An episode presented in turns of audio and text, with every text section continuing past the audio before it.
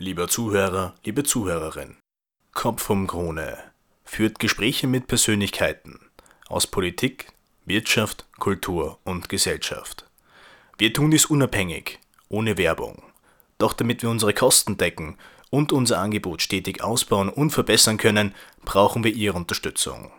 Bitte spenden Sie.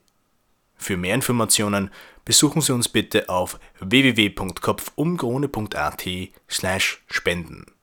Danke.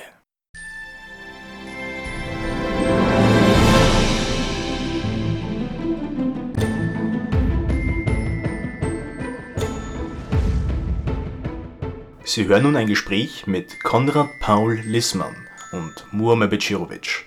Wir werden noch lange mit Marx leben müssen. Herr Professor, beginnen wir mal damit. Ähm, können Sie irgendwas mit der Denkschule von Marx anfangen? Äh, ob äh, ich etwas äh, damit anfangen kann, weiß ich gar nicht. Aber allein aus Ihrer Einleitung äh, geht hervor, dass wir alle äh, damit etwas anfangen können müssten. Denn genau das, was Sie jetzt beschrieben haben, äh, dass die Wirtschaft sich globalisiert hat, dass der technische Fortschritt vor nationalen Grenzen nicht Halt macht, äh, dass äh, äh, sozusagen ein Wirtschaftssystem entwickelt, sich entwickelt hat seit der industriellen Revolution, das weltumspannend geworden ist und dass die ganze Dynamik eines Fortschritts, einer Expansion, eines Wettbewerbs in sich enthält. Das sind alles Thesen von Marx. Wie aktuell ist denn Marx denn heute? Naja, wenn man das äh, daran misst, was ich jetzt äh, versucht habe zu formulieren, müsste man sagen, er ist einer der aktuellsten Denker äh, äh überhaupt. Äh, warum? Weil er versucht hat, jenes Wirtschafts- und Gesellschaftssystem zu verstehen, das wir Kapitalismus nennen, er übrigens nicht.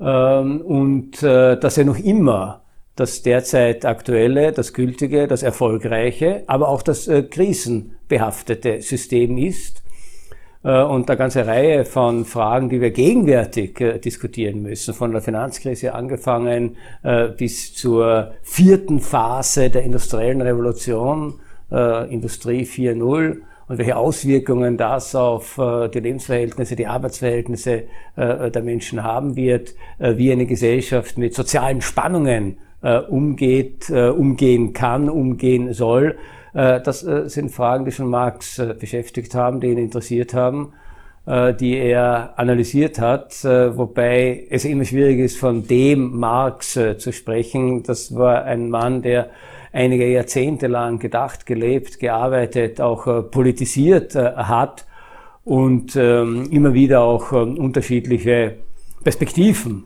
eingenommen hat und entworfen hat, obwohl man bei ihm im Gegensatz etwa zu anderen äh, Philosophen, die vielleicht auch äh, ihre, ihre, ihre Konzepte äh, geändert haben, bei Marx schon dieses Interesse an äh, Analyse der Gesellschaft, verstehen wollen, wie gesellschaftliche Prozesse äh, funktionieren, verstehen wollen, wie Ökonomie äh, funktioniert, verstehen wollen, wie äh, in einer Gesellschaft Reichtum und Arbeit äh, entstehen und sich verteilen. Ja, äh, das zieht sich bei ihm durch musst du, also ich habe ich es gelesen, das Kapital, das ist durchaus ein, ein, ein, ein schwer verdauliches Buch. Das liest man nicht einfach so, einfach so wie ein, wie ein Thomas Breziner, äh, so wie eine Thomas Breziner Publikation.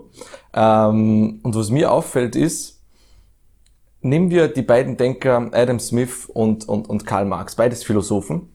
Äh, beides aber auch im Hinblick auch Ökonomen. Und was mich interessieren wird, beide haben versucht, soweit ich es verstanden habe, ähm, den Kapitalismus ähm, moralisch zu begründen.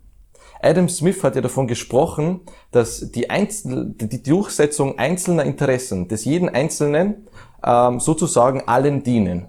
Das heißt in dem Fall, der Bäcker bäckt nicht das Brot deshalb, weil er gern Brote bäckt, backt, sondern ähm, weil er Geld damit verdienen möchte. Aber die Tatsache, dass er Brote backt, dient natürlich demjenigen, der sie kauft. Also das heißt in dem Fall so eine Art Drop-down ähm, ähm, Entwicklung. Und was mich interessieren wird, im, im Hinblick auf heute, ähm, gibt es eine moralische Begründung für das Kapitalwesen oder für den Kapitalismus? Äh, naja, das ist das Beispiel von Adam Smith, äh, das Sie jetzt geschildert haben, äh, Und Marx hat in gewisser Weise ähnlich gedacht. Auch für ihn war natürlich völlig klar, dass kein Unternehmer etwas produziert, um irgendwelche Bedürfnisse von Menschen zu befriedigen, sondern um sein egoistisches Profitstreben zu befriedigen. Gerade diese Argumentation zeigt ja, dass beide, nämlich sowohl Adam Smith als auch Karl Marx, im Grunde nicht an eine moralische Begründung ähm, äh, dieser Gesellschaftsordnung oder dieses Wirtschaftssystems äh, gedacht haben. Denn eine moralische Begründung wäre ja, wir produzieren, um zum Beispiel anderen zu helfen, Bedürfnisse zu Menschen äh, zu befriedigen, um sozusagen das Gute zu befördern. Das sind aber in diesem System nachrangige Effekte und Aspekte. Nur im Gegensatz zu Smith äh, war ja Marx nicht der Auffassung, dass eine unsichtbare Hand im Hintergrund alles äh, zum Wohle äh, regelt, obwohl, ja, obwohl es natürlich äh, auch bei ihm wunderbare Texte gibt, äh, der Gestalt, äh, dass man, also gibt zum Beispiel in, in, in, den Fragmenten zum Kapital, also nicht im publizierten ersten Band, sondern in den Theorien über den Mehrwert, die, also die von ihm selber nie zur Veröffentlichung äh, freigegeben worden waren, nicht vollendet waren, äh, gibt es wunderbare Überlegungen, zum Beispiel, wie viel Produktivität eigentlich in einem Verbrecher liegt. Ja. Ja, natürlich, denn was macht ein Verbrecher? Ein Verbrecher macht ein Verbrechen. Aber was hat das für Folge? Nehmen wir einen Einbrecher. Ja, das hat zur Folge, dass eine ganze Sicherheitsindustrie entsteht, äh, dass das äh, Geschäft der Schlosser äh, floriert, dass neue Technologien des Schutzes von Eigentum entwickelt werden. Aber nicht nur das, schreibt Marx, das sind jetzt lauter wörtliche Marx-Zitate, ja, nicht nur das. Der Verbrecher sorgt natürlich auch dafür, dass es so etwas ein Strafrecht gibt. Das Strafrecht beschäftigt Menschen. Wir brauchen jede Menge Juristen. Juristen müssen studieren. Das heißt, der Verbrecher sorgt auch dafür, dass es Professoren für das Strafrecht gibt, die Bücher über das Strafrecht schreiben, die andere äh, dann äh, kaufen müssen, wodurch der Professor äh, wieder verdient. Aber nicht nur das, ähm, äh, äh schreibt Marx, äh, der Verbrecher, also der Räuber zum Beispiel, sorgt auch für das seelische Wohl äh, der Menschen, denn er animiert äh, die Dichter, zum Beispiel Friedrich Schiller, der ein Theaterstück schreibt, Die Räuber, äh, in das man gehen kann, an dem man sich erfreuen kann, wo man sich ein gutes Gewissen verschaffen kann, wo man Bescheid äh, äh bekommt, äh, wie man auf der Bühne des Theaters, auf den Brettern, die Welt äh, bedeuten, hier mit Eigentum und an, widerrechtlicher Aneignung von Eigentum umgehen. das heißt, der Verbrecher ist gleichsam die Quelle ökonomischen Reichtums, kognitiven Reichtums, der Entwicklung der Wissenschaften, der Entwicklung äh, der Technologie und äh, der Entwicklung unserer seelischen und ästhetischen äh, Empfindungsfähigkeit. Das heißt, Marx kannte diesen Gedanken, dass dort, wo jeder nur seinem Eigennutz äh, folgt, äh, das natürlich Effekte für ähm, äh, die Gesellschaft hat die wir dann als positiv empfinden. Wer geht nicht gerne ins Theater? Wer hat nicht gern gut abgeschlossene Türen? Wer ist nicht froh, wenn er Professor einer juridischen Fakultät wird? Wer hat nicht gerne einen guten Rechtsanwalt im Hintergrund? Und das alles gibt es nur deshalb, weil es Verbrecher gibt. Ähm, äh, äh, äh, das ist sozusagen ein Gedanke. Ähm, äh, den Marx äh, durchaus äh, formulieren äh, konnte. Gleichzeitig äh, wollte er damit natürlich zeigen, dass Produktivität im Kapitalismus eine völlig moralfreie äh, Kategorie ist. Ja? und dass es gerade nicht stimmt, wenn man behauptet, er sagt auch nicht, dass es eine unmoralische Kategorie ist. Ja. Es ist eine Kategorie, also Produktivität, die Erzeugung von Reichtum, die ja letztlich auf die Produktion von Mehrwert äh, zurückgeht, äh, ist jenseits äh, der moralischen Vorstellungen und Wünsche der Menschen. Und was dann tatsächlich profitabel ist in einer Gesellschaft, orientiert sich einzig und allein daran, ob jemand ähm, sozusagen auf diese Art und Weise sein Kapital seinen Reichtum, sein Vermögen vermehren kann oder nicht, ungeachtet der Quellen, ungeachtet der Motive, äh, aus denen sich äh, diese äh, Vermehrungsaktivitäten oder diese Produktivitätsaktivitäten speisen. Aber beide Denker haben versucht, ihn moralisch zu begründen. Adam Smith hat von der unsichtbaren Hand gesprochen. Karl Marx hat davon gesprochen, dass das Proletariat revolutionieren sollte und sozusagen eine Klassen, klassenlose Gesellschaft etabliert. Ähm, das heißt einfach nur, nur war das bei Marx, äh, je älter er wurde, umso weniger genau, so eine moralische Kategorie.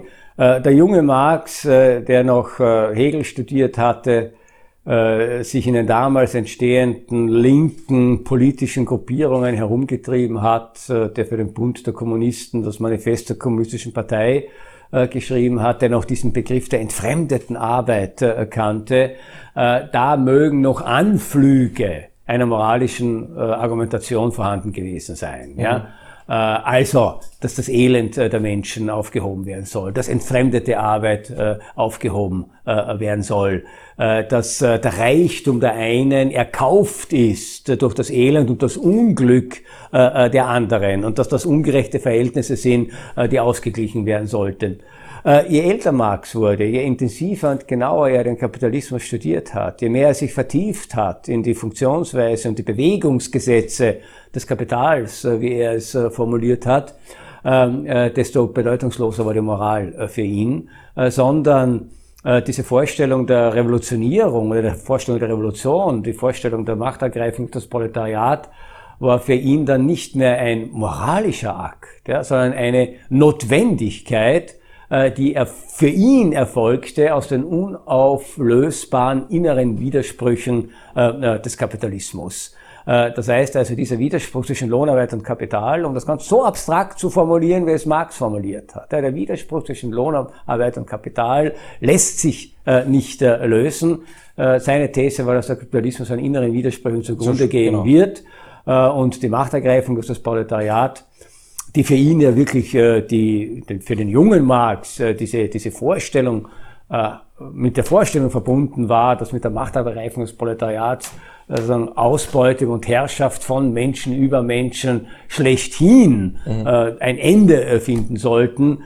Äh, äh, das tendierte dann äh, später eher äh, zu dieser Vorstellung, äh, dass äh, der nicht reformfähige Kapitalismus an seinen inneren Widersprüchen zugrunde gehen wird äh, und dass die Machtergreifung des Proletariats die einzige Chance äh, bedeutet, äh, Gesellschaften am Leben zu erhalten, die ansonsten nicht mehr lebensfähig wären. Ja. Rosa Luxemburg war es, glaube ich, die später mal das auf die Formel gebracht hat, Sozialismus oder Barbarei. Mhm. ob das ein historischer Irrtum, Irrtum war, können wir so genau gar nicht sagen. Ja. Äh, denn, mein Gott, den Kapitalismus gibt es jetzt 200 Jahre. Ja. Äh, es kann sein, äh, dass es ihn noch 200 Jahre gibt und dass er trotzdem Marxens Prognose von den inneren Widersprüchen, an denen er letztlich zugrunde gehen wird, nicht ganz unzutreffend war. An Barbarei zumindest hat es in den 200 Jahren, in denen es den Kapitalismus gibt, ja nicht gemangelt. Mhm. Ähm, ich meine, ich verstehe, er ist ein, ein Kind seiner Zeit. Das heißt, in dem Fall die industrielle Revolution, da hat man auch äh, einiges an Verelendung gesehen. Mhm. Ähm, letzten Endes hat, hat er doch eine Systemfrage gestellt. Ähm, wir da unten sind die Mehrheit gegen die da oben, in dem Fall äh, damals, damals waren es noch ähm, ähm, der Feudalherrschaften. Ähm, und da würde mich interessieren, ist denn nicht eigentlich das Problem selbst an der Denkschule von Marx, dass der Proletarier selbst gern Bourgeois wäre?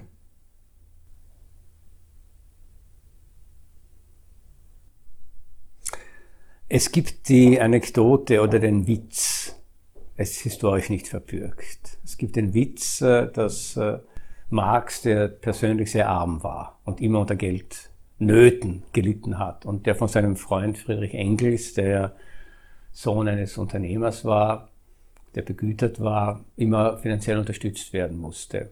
Und es gibt den Witz, dass Engels mal Marx am Bahnhof abholt und natürlich davon ausgeht, dass der arme Marx, der nie ein Geld hat, äh, dritter Klasse fährt. Und er stellt sich dorthin am Bahnsteig, wo die Waggons dritter Klasse halten, aber Marx steigt nicht aus. Er denkt sich, vielleicht hat er sich zweite Klasse geleistet. Er geht dorthin, auch Marx steigt nicht aus. Und da geht er tatsächlich ganz ungläubig vor und wirklich Marx steigt erster Klasse aus. Und Friedrich Engels sagt, also, wie, wie, kommst du dazu, erster Klasse zu fahren? Ja, also wir kämpfen ja äh, für die Armen. Das sagt Marx ja genau deshalb. Wir wollen ja, dass jeder irgendwann einmal erste Klasse fahren wird äh, können.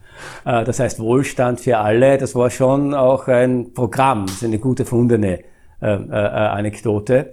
Äh, die zeigt, dass Marx selber in seinem Lebensstil und für, in dem, was er für einen lebenswerten Stil gehalten hat, natürlich bourgeois äh, äh, gedacht hat, ähm, wogegen auch nichts zu sagen ist. Das Problem war immer nur, warum ist das immer nur für wenige äh, äh, möglich. Ja? Das Problem ist nicht, äh, dass Arbeiter auch in schönen Häusern wohnen wollen. Das mhm. Problem ist nicht, dass Arbeiter unter hygienischen Verhältnissen leben wollen. Das Problem ist nicht, dass Arbeiter nicht 16 Stunden oder 10 Stunden oder 12 Stunden am Tag, äh, sondern vielleicht nur 6 Stunden am Tag äh, arbeiten wollen. Das Problem ist, dass das sozusagen immer nur für eine Minderheit funktioniert und nicht für die Mehrheit. das war das, was man sagen könnte. Ähm, äh, war, war, war der Ansatzpunkt. Äh, das andere ist, ich weiß nicht, ob Marx in dem Sinne die Systemfrage gestellt hat. Die Aristokratie ist ja nach seiner These von der Bourgeoisie entmachtet worden. Das heißt, die bürgerlichen Revolutionen seit 1789 haben ja das Bürgertum, die Bourgeoisie, äh, die Unternehmerschaft, das Kapital an die Macht gebracht. Äh, und äh, die Aufgabe des Proletariats wäre es nach Marxens Ansicht gewesen, diese ungeheure Produktivität, äh, die der Kapitalismus entfacht, entfacht hat und entfesselt hat. Diese ungeheure Produktivität so zu gestalten, dass die Effekte und Erfolge dieser Produktivität eben nicht nur wenigen zugutekommen, sondern, sondern möglichst vielen, vielleicht sogar allen.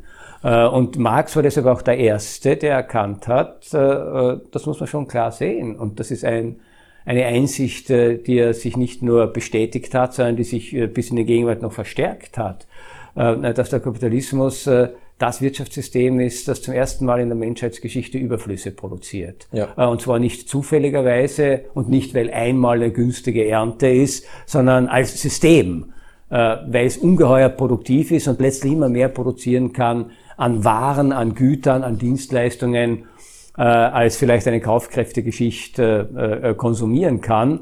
Äh, und äh, dass deshalb das Problem des Kapitalismus darin äh, besteht, immer auf der einen Seite diese ungeheure Produktivität in Verbindung bringt, auf der anderen Seite mit den Bedürfnissen und Lebensmöglichkeiten und Lebenschancen äh, äh, der Menschen. Mhm. und die These von Marx war, solange diese Produktivität geknüpft ist auf der einen Seite an die Privilegien einer Schicht oder einer Klasse, beißt sich der Kapitalismus sozusagen selbst in den Schwanz, weil er seine Produktivität nicht wirklich entfalten kann.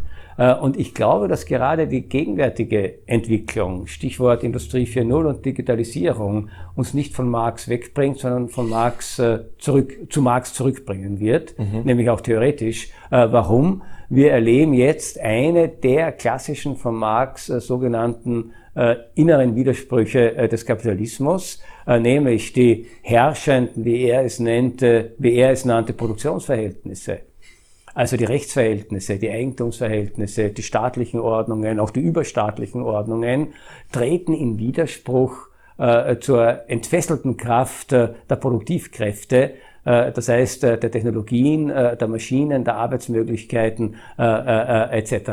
Automatisierung, Automatisierung, der Prozess, den wir jetzt erleben, wird uns über kurz oder lang vor folgendes äh, Problem stellen. Aufgrund der Automatisierung werden immer mehr Unternehmen in immer kürzerer Zeit äh, immer billiger, immer mehr Produkte produzieren können, ja. Äh, mit immer weniger Arbeitern. Ja. Das heißt auf der anderen Seite, es werden immer weniger Menschen wirklich einen guten, es werden immer weniger Menschen einen wirklich guten Job haben, immer mehr Menschen werden gar keinen Job, Job mehr haben, fallen also aus, als kaufkräftige äh, Konsumenten aus. aus ja. Das heißt also genau in dem Moment, wo wir so billig, so viel wie noch nie produzieren können, produzieren wir gleichzeitig so viele Menschen, die sich das Produzierte werden nicht leisten können. Ja. Das wird ein Widerspruch sein, den wird man lösen müssen, äh, oder es wird tatsächlich zu ganz, ganz äh, schweren sozialen Verwerfungen kommen. Da stimme ich Ihnen zu.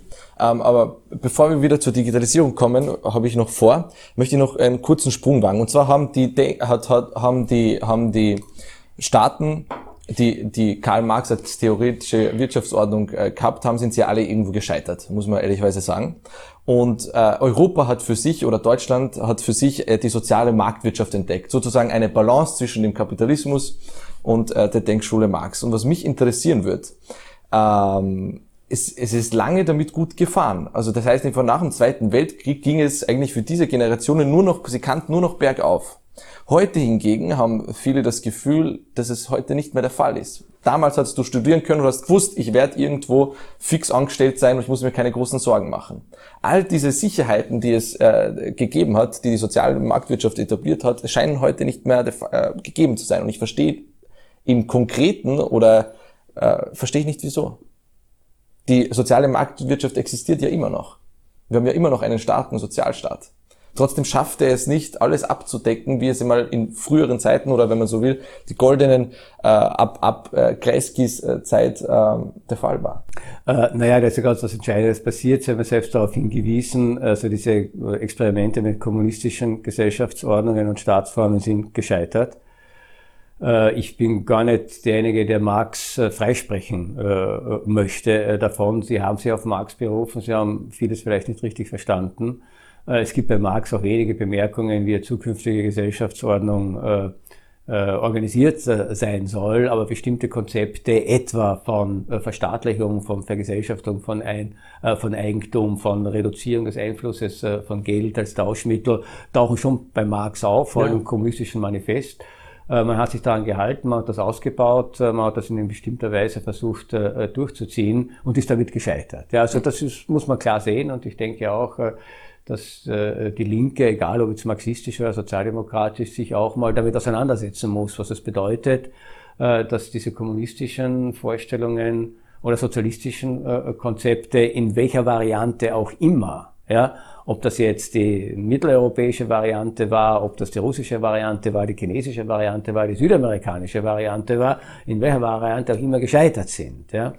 Äh, das heißt, irgendwo muss hier ein gewisser Denkfehler auch äh, in der Marxischen Konzeption äh, sein. Vielleicht hat er wirklich das Konkurrenzstreben der Menschen, das Wettbewerbsstreben unterschätzt, hat wirklich, würde sagen, Individualismus überhaupt als Motor als leidenschaftlicher Beweggrund unterschätzt. Er hat sich in jungen Jahren sehr kritisch mit Max Stirner auseinandergesetzt, diesem Ahnherrn des Anarchismus, der ein bis heute lesenswertes und wunderbares Buch geschrieben hat, der Einzige und sein Eigentum. Ja, also die radikalste Verteidigung des Individualismus und des Egoismus, ähm, die das 19. Jahrhundert hervorgebracht hat. Und Marx hat den Menschen als kollektives Wesen gesehen. Er hat vielleicht unterschätzt, dass wir nicht nur in Gemeinschaften leben wollen, nicht nur solidarisch äh, sein wollen, uns nicht nur als Angehörige einer sozialen Gruppe, Klasse, Schicht, wie auch immer sehen, sondern auch als Individuen und vielleicht sogar vorrangig äh, als Individuen. Äh, und gerade der moderne Kapitalismus hat sehr wunderbar verstanden, diese äh, diesen Wunsch nach Individualität, ja, nach Selbstbestätigung, nach Selbstverwirklichung,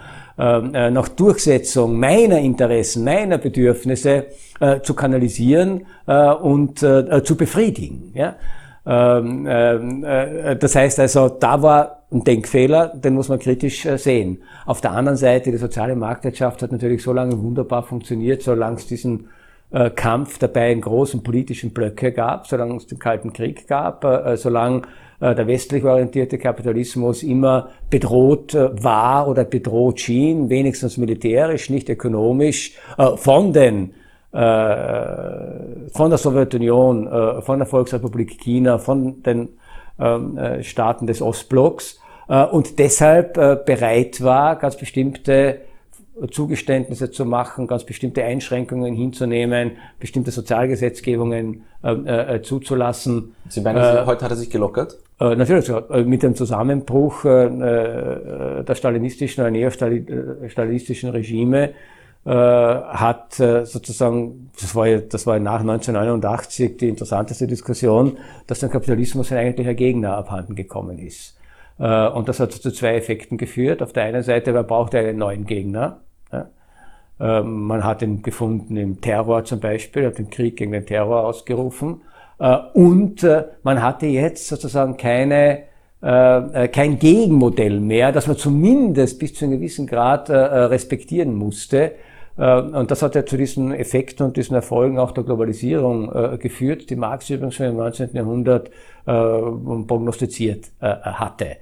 Äh, denn in Marxens äh, Modellwelt waren ja zwei konkurrierende Blöcke, kommunistische und kapitalistische, nicht vorgesehen. Mhm. Ja? Sondern er ginge davon aus, äh, dass diejenigen Gesellschaften sich am frühesten revolutionieren werden, in denen Kapitalismus am weitesten entwickelt ist. Das ja. Gegenteil äh, ist eingetreten. Auch darüber müsste man äh, nachdenken, ob die russische Revolution im Marxischen Sinne überhaupt eine Revolution war oder nicht äh, tatsächlich ein, ein, Putsch einer militanten Parteielite. Ja. Mhm. Äh, aber das bedeutet natürlich, dass seit 1989 der Kapitalismus die Spielregeln geändert hat. Ja, die Währungsabkommen äh, sind, sind aufgekündigt worden, internationale Handelsregelungen sind ganz anders ähm, äh, organisiert worden.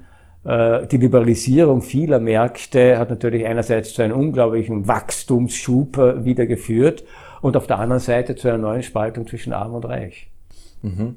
Ähm, kann es auch daran liegen, dass die soziale Marktwirtschaft abschwächt, weil plötzlich äh, Volkswirtschaften miteinander weltweit konkurrieren und eigentlich buchstäblich jeder Arbeitnehmer, wenn Sie so wollen, ersetzbar geworden ist. Ich muss ja nicht heute in Österreich produzieren, ich kann auch in ja, China produzieren. Äh, das war im Prinzip immer schon der Fall und das war immer schon eine, so extrem, eine, eine Kern, also eine Kernthese von Marx. Ja? Äh, dass es immer mehr Menschen geben wird, die Arbeit suchen, als ihnen Arbeit gegeben werden kann. Er sprach, ja, er sprach von einer industriellen Reservearmee. Ja? Äh, die nur einen Zweck hat, ähm, äh, Lohndumping ähm, Und wie sehen zu Sie betreiben. Das? Äh, wir haben heute eine industrielle Reservearmee weltweit. Genau das und genau damit äh, drohen ja äh, auch die Unternehmen. Wenn die Bedingungen hier für sie nicht günstig genug sind, wandern sie irgendwo ab bleiben so lange dort, solange, bis sich dort die Bedingungen auch wieder ändern mhm. und es dann vielleicht wieder günstiger ist, hier zu produzieren.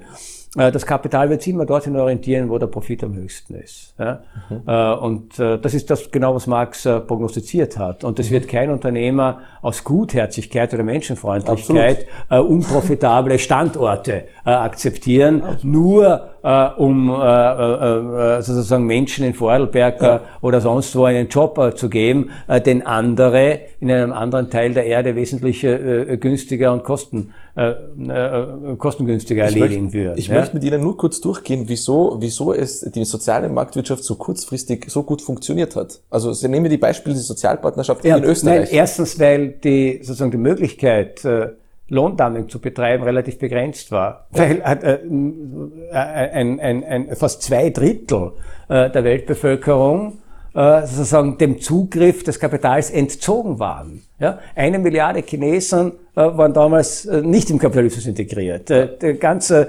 Mittelosteuropa, die Sowjetunion war nicht im Kapitalismus integriert. Südostasien, wo die USA einen Krieg verloren hatten, war in den 70er Jahren dort nicht integriert. Also dort, wo heute die Billigproduktionsstätten sind, waren damals außerhalb der Zugriffsmöglichkeiten ähm, des Kapitalismus. Sehr viele afrikanische Staaten haben sich eher an der Sowjetunion orientiert und deren planwirtschaftlichen Modellen und nicht am Westen. Äh, vom Chaos in Südamerika mal abgesehen. Äh, das heißt also, das ist ganz ein simpler, ganz ein einfacher Grund, warum erst durch den Zusammenbruch äh, der Sowjetunion und der kommunistischen Systeme jetzt plötzlich auch Arbeitsmärkte neu entstanden sind, die in ganz anderen Dimensionen Globalisierung möglich gemacht haben als vorher. Wobei man natürlich sagen muss, dass wir in den 2000er Jahren etwa den Grad der äh, ökonomischen globalen Verflechtung erreicht haben wie vor 1914. Äh, mhm. Das heißt, wir knüpfen im Grunde eigentlich an genau die Entwicklung an, äh, die Marx äh, beschrieben hat und die dann durch die zwei Weltkriege, durch Faschismus und Kommunismus unterbrochen worden ist. Mhm. Das heißt in dem Fall, die Zeit der Nationalökonomie ist für die Europäer vorbei. Äh, nein, die Zeit der Nationalökonomie, das schreibt Marx im Kommunistischen Manifest, äh, ist seit äh, der Kapitalismus sich als dominantes Wirtschaftssystem entfalten konnte, ist die Zeit der Nationalökonomie vorbei. Weil das Kapital ist seinem Wesen nach nicht national. Es wird zwar immer wieder ähm, äh, sozusagen national organisiert oder orientiert sich selber natürlich auch auf nationalen äh, Gesichtspunkten. Ja, mhm. auch das Kapital hat gern funktionierende Infrastruktur. Auch das Kapital genießt gern den Schutz eines Staates. Ja, auch das Kapital lässt lieber Staatenkriege für es führen, als dass es diese Kriege selber äh, finanzieren muss. Das heißt, in der Weise äh, wird sich auch Kapital und Staatlichkeit nie vollends entkoppeln. Ja? Und gerade heute leben wir in einer Zeit, äh, wo sich zeigt, dass nationalstaatliche Politik ökonomisch ja durchaus aus einem gewissen Gesichtspunkt her äh, äh, erfolgreich sein kann. Äh, Donald Trumps äh, Protektionismus, ja. Äh, antiliberal, ja, anti äh, sozusagen äh, weltmarktorientiert. Äh, das äh, Drohen und auch das Einführen von äh, Schutzzöllen ist eine ganz klassische staatliche Handelspolitik, die aber gleichzeitig das nationale Kapital, die nationalen Unternehmen ähm, bevorzugt und schützen soll. Und die lassen es sich, wie man ja sieht, gerne gefallen. Äh, äh, Google und Apple wandern ja nicht aus dem Silicon Valley ab. Ganz im Gegenteil. Sie holen äh, Fabriken, Industrieanlagen aus Südostasien wieder zurück. Weil jetzt äh, durch diese protektionistische Politik äh, äh die Steuerbedingungen, die Produktionsbedingungen in den USA selber wieder attraktiv äh, geworden sind. Das sind keine Nationalisten geworden. Aber ein Staat kann natürlich Anreize bieten und er kann seine national nationale Ökonomie in gewisser Weise tendenziell mhm. natürlich auch versuchen äh, zu schützen und damit vielleicht auch nur kurzfristig ähm, äh, Erfolge einfahren. In dem Sinne gäbe es natürlich nicht für einzelne europäische Staaten im strengen Sinn noch weiß Gott welche Spielräume nationaler Wirtschaftspolitik, mhm. obwohl manche das natürlich auch tun und versuchen, nicht zuletzt Großbritannien durch den Austritt aus der Europäischen Union werden sie eine nationale Wirtschaftspolitik äh, äh, machen und machen sie. Und wie erfolgreich das sein wird, werden wir ja sehen. Äh, aber die Europäische Union. Kann man die Geschichte äh, denn zurückdrehen, wenn ich Sie fragen darf? Mein Gott. Ja. Marx selber hat gesagt, in der Geschichte wiederholt sich alles zweimal. Einmal als, äh, einmal als, oder geschieht alles zweimal, einmal als Tragödie, einmal als Farce. Äh, sehr vieles, was äh, wir jetzt erleben, könnte man sagen, ist die Wiederholung oder eine Wiederholung äh, und ist eine Wiederholung als Farce. nein, die Geschichte lässt sich nicht zurückdrehen. und zwar deshalb nicht, weil wir ein falsches Bild von Geschichte haben. Die Geschichte ist auch nicht ein Rad, das sich ständig nach vorne bewegt. Ja? Nur dann hätte die Metapher, lässt sich das auch wieder zurückdrehen, einen Sinn. schon eine Geschichte ist ein von Menschen gemachter Prozess, aber aufgrund von Umständen, die die Menschen nicht selber gemacht haben. Auch das hat uns Marx bemerkt. Ja? Äh, dass wir alle in eine Welt hineingeboren wären, die wir nicht gemacht haben. Ja. Und mit dieser Welt müssen wir fertig werden. Aber diese Welt determiniert uns nicht so, dass wir nicht, äh, nichts äh, äh anderes äh, daraus machen äh, könnten. Das heißt also, wir haben äh, bis zu einem gewissen Grad auch die Freiheit, etwas äh, zu machen. Deshalb würde ich eher sagen, in der Geschichte ist es vielleicht sinnvoll, von äh, Analogien zu sprechen, von ähnlichen Konstellationen, auf die wir vielleicht aber auch unterschiedlich reagieren äh, können. Ich halte zwar eher mit einem der großen Antipoden von Marx, nämlich mit Friedrich Nietzsche, äh, bestimmte menschliche Konstellationen kehren eigentlich immer äh, wieder. Also bestimmte Grundkonflikte äh, tauchen immer wieder auf und vielleicht ist die Illusion, die wir, der wir unterlegen sind, lange, dass es so etwas wie einen kontinuierlichen Fortschritt in der Geschichte äh, gibt und geben muss und man nicht mehr zurückfallen kann. Aber dass äh, Gesellschaften auf schon erreichten zivilisatorischen und technischen Standards zurückfallen können in andere Zustände, die aber kein Zurückdrehen des Rades der Geschichte sind, als im frühchristlichen Mittelalter aufgrund der Völkerwanderung, aufgrund dieses großen gesellschaftspolitischen Veränderungsprozesses äh, das Imperium Romanum zusammenbrach und dessen Infrastruktur zusammenbrach und also etwa das dichte Straßennetz, das die Römer gebaut hatten, verfallen ist, ja, äh, könnte man sagen, das war ein Rückfall. Ja. Das war ein Rückfall in vorzivilisatorische Zustände, aber es war kein Zurückdrehen des Rades der Geschichte. Denn man ist ja nicht in der Zeit gelandet, als die Römer noch, noch nicht, nicht äh, den Mittelmeerraum beherrscht haben, sondern man ist in einer Zeit gelandet, wo äh, neue Völkerschaften, neue Gemeinschaften, neue Religionen zu dominanten Kräften geworden sind, wie das Christentum etwa, aber unter technologischen, zivilisatorischen, zum Teil auch rechtlichen Bedingungen, die einen Rückfall dargestellt haben. Das heißt, man muss es immer ambivalent sehen. Wir werden nicht zurückfallen, da brauchen wir keine Sorge haben. Wir sollen aber auch nicht der Illusion äh, verfallen, es geht immer geradlinig irgendwo bergauf. Mhm. Ähm, ich möchte äh, gleich, worüber wir haben äh, bei, über, über die Industrie 4.0 gesprochen. Ist denn eigentlich nicht die Industrie 4.0, hat sie nicht eine Chance, das zu bieten, was eigentlich Marx unbedingt wollte? Und zwar eine, eine, eine Gesellschaft, wo jeder Hirte, jeder Kritiker und jeder Jäger und Sammler sein kann, ohne äh, den bestimmten Beruf auszuüben, indem einfach die Maschinen machen und der Mensch ähm, die Freizeit hat zu tun, was er will? Ja, natürlich.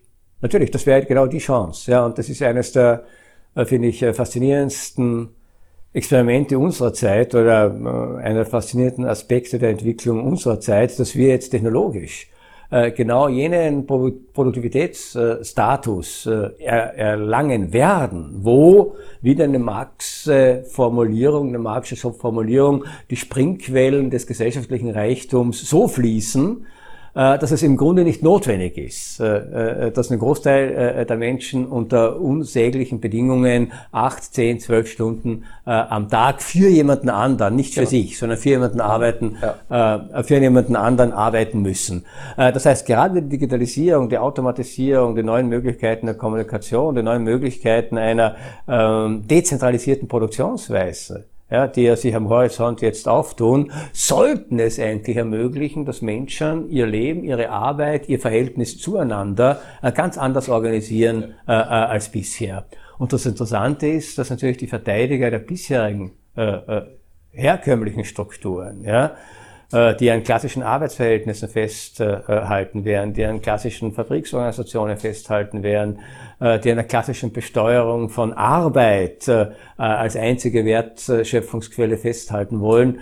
Das heißt also, alle diejenigen, die sich solchen sozialen Konsequenzen der Digitalisierung verwehren, also praktisch die gesamte Unternehmerseite, das sind heute die wirklich Konservativen. Ja. Das sind die Beharrenden. Das sind die, die nicht erkannt haben, was tatsächlich an neuen Möglichkeiten durch äh, technologische äh, Innovationsschübe geschaffen worden ist. In Bezug auf die Politik, ähm, da sie immer weniger ist sie denn nicht eigentlich irrelevanter geworden in Anbetracht dessen, dass sie im nationalen Rahmen eigentlich kaum noch was regeln können? Kaum noch was substanziell Großes regeln können?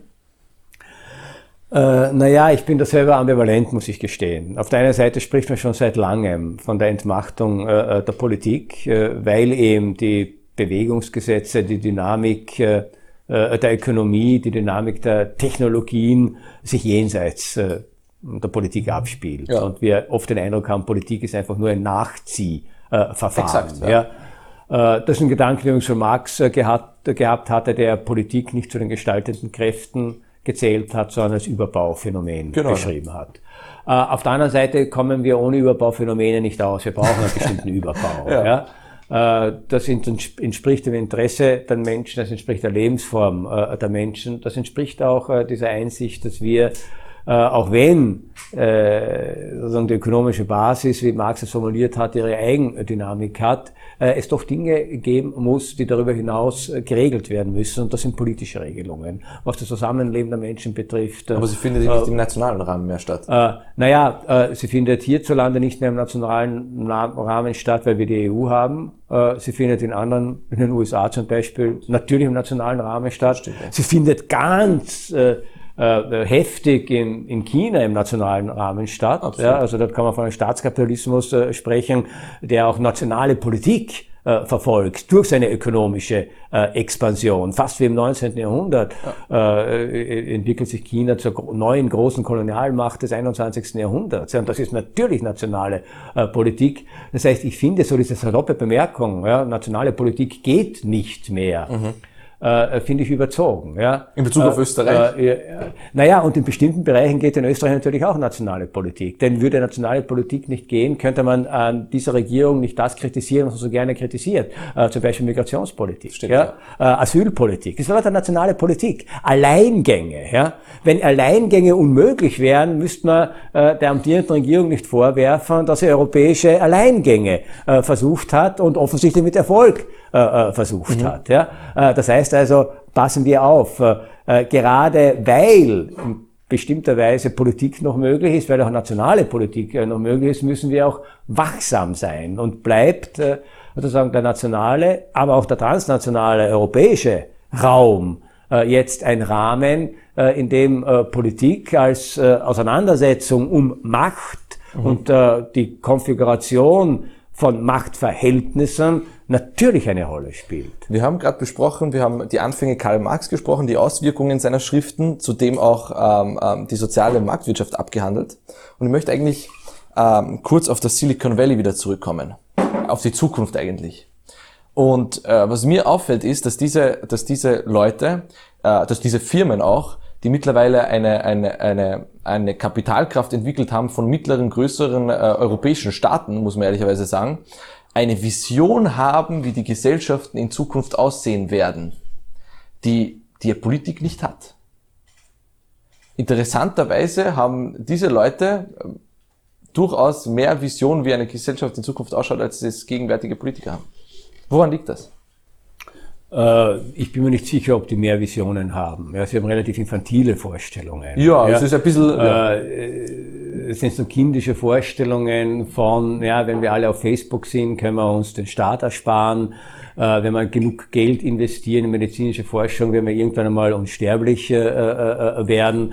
Äh, wenn wir autonome Automobile haben, brauchen wir keine Taxifahrer mehr. Stimmt schon, ja, aber das sind doch wirklich keine gesellschaftspolitischen äh, Visionen, ja. sondern sind Visionen darüber, wie kann ich sozusagen meinen Unternehmenswert steigern und Menschen noch mehr, ja, noch mehr von den äh, Technologien, die mein Unternehmen entwickelt, abhängig machen. Ja. Äh, Im Grunde, äh, während, während die, die großen äh, politischen Visionen äh, seit der Renaissance, ja, Visionen waren von äh, von äh, wie lassen sich die Freiheitspotenziale von Menschen entwickeln, ja. äh, haben die Konzerne des Silicon Valley, wenn überhaupt die Vision, äh, wie lassen sich die Unfreiheitspotenziale ja. Ähm, äh, profitabel ausnützen. Ja? Aber, und das ist für mich keine politische Vision. Aber Sie skizzieren eine Gesellschaft, wo sie buchstäblich eingelullt werden in einer digitalen Welt. Ja. Das heißt in dem Fall, egal was sie brauchen, sei es medizinisch, sei es ökonomisch, sei es dergleichen,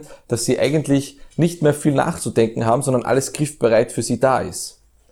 Das ist schon äh, faszinierend. Das ist ja etwas, das ja, verändert die, ja Kultur. Ich glaube, ja, das enthebelt ja das Kultur. Die Vision dahinter äh, ist äh, sozusagen der Mensch als Konsument. Ja? Äh, und ich äh, könnte mir vorstellen, dass das ein genauso falsches Menschenbild ist, äh, wie der noch vor Jahrzehnten hochgepriesene Homo economicus. Der Mensch als sich rational verhaltendes Wesen am, am Markt. Ja. ja. Und ich denke, wir werden eine Zeit lang diese Annehmlichkeiten der Digitalisierung genießen. Ja. Wir werden sehr schnell die Erfahrung machen, dass das zu einer ganzen Reihe von zusätzlichen sozialen Problemen führen wird. Äh, nicht zuletzt, was ich äh, vorhin sagte, das Auseinanderklaffen zwischen Konsumkraft auf der einen Seite und Produktivität äh, auf der anderen Seite. Wir werden über kurz oder lang über Reform unseres Sozialsystems, über bedingungsloses ja. Grundeinkommen, äh, über äh, Wertschöpfungsabgaben, über Digitalsteuern nachdenken müssen. Und das wird zu einer ganzen Reihe von politischen Konflikten äh, führen. Äh, und äh, da wird sich sehr, sehr schnell zeigen, dass mit den Visionen von Silicon Valley kein einziges der Probleme, die dort auf technologischer Ebene miterzeugt werden, gelöst werden wird. Da bin ich gespannt, weil soweit ich jetzt die Ausführungen mitbekommen habe, sie kriegen, also so wie die Zukunft dort aussieht, Sie kriegen ein Band, äh, womit Sie registriert sind, das jede Zeit Ihre Gesundheit checkt und eigentlich mit sofort Ihre Daten an das nächste Krankenhaus meldet. Ähm, Autos im klassischen Sinne, wie wir sie kennen, werden auch nicht mehr gebraucht sein. Das heißt einfach, sie steigen, sie, sie steigen aus, es holt sie ein selbstfahrendes Auto ab, setzt sie irgendwo ab und es fährt wieder weiter. Ähm, ja, diese Visionen haben wir schon lange. Ja, also wer, wer sich mit der Geschichte, es, ist, es lohnt hier manchmal wirklich einfach einen Blick in die Geschichte der, der technischen Utopien. Ja? ja. Äh, wenn man die Geschichte der technischen Utopien seit dem 19. Jahrhundert verfolgt, ja, und äh, wenn man zeigt, was, was schon knapp vor der Serienreife war an technischen Innovationen und alles nicht gekommen ist, ja, äh, dann bin ich ein bisschen äh, gelassener. Ja? Mhm. Äh, es wird natürlich äh, bestimmte Möglichkeiten geben, Gesundheitsdienste effizienter in Anspruch zu nehmen äh, durch digitale Vermittlungen. Ich weiß allerdings nicht, ob erstens das jeder Mensch in Anspruch nehmen wird und ich weiß auch nicht, ob wenn Menschen dann gezwungen wären, das in Anspruch zu nehmen, es hier nicht eine ganze Reihe von Widerständen geben. Denken Sie an eine Debatte in Österreich allein ähm, äh, was äh, diese Patientendaten äh, betrifft mhm. für das Gesundheitssystem, obwohl es noch relativ harmlos ist. Mhm.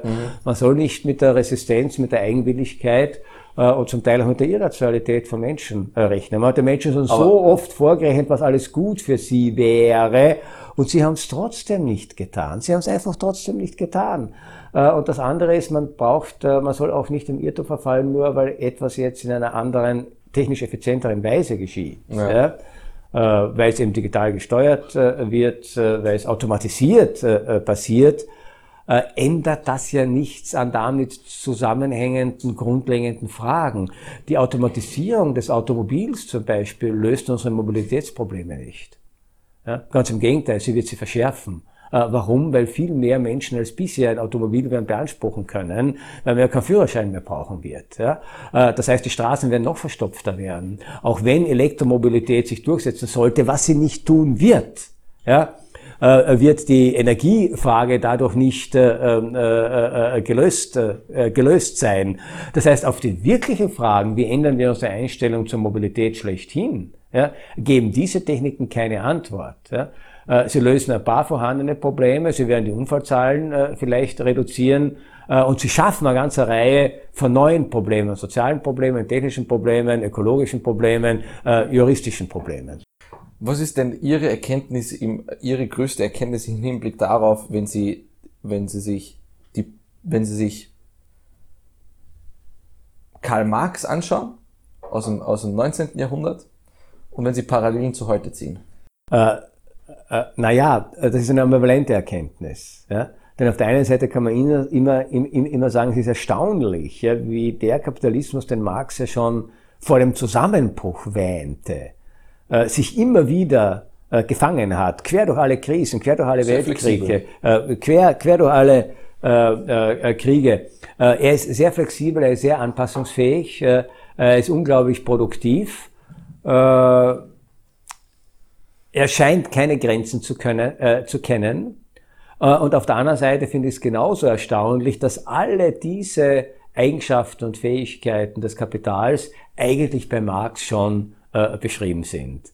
Äh, das heißt, wäre er ehrlich zu sich selber gewesen, äh, und in manchen Phasen seiner letzten Jahre war er das wohl, dann hätte ihm klar sein müssen, dass er die Bewegungsgesetze eines Wirtschafts- und Gesellschaftssystems versucht hat zu analysieren und zu beschreiben, dass ein derartiges Potenzial in sich enthält, dass ein zumindest baldiges Ende äh, dieses Systems oder ein baldiger Zusammenbruch dieses Systems wirklich nicht absehbar ist. Äh, deswegen werden wir noch lange mit dem Kapitalismus leben müssen. Und Weil gerade deshalb werden wir noch lange mit Marx leben müssen weil er, weil er äh, deshalb funktioniert, weil Menschen nun mal nach dem egoistischen Voranstreben? Äh, nein, äh, nein, nicht deshalb. Äh, äh, ich glaube nicht, dass der Kapitalismus die Antwort ist auf anthropologische Grundstrukturen des Menschen. Er hätte schon viel früher erfunden werden müssen.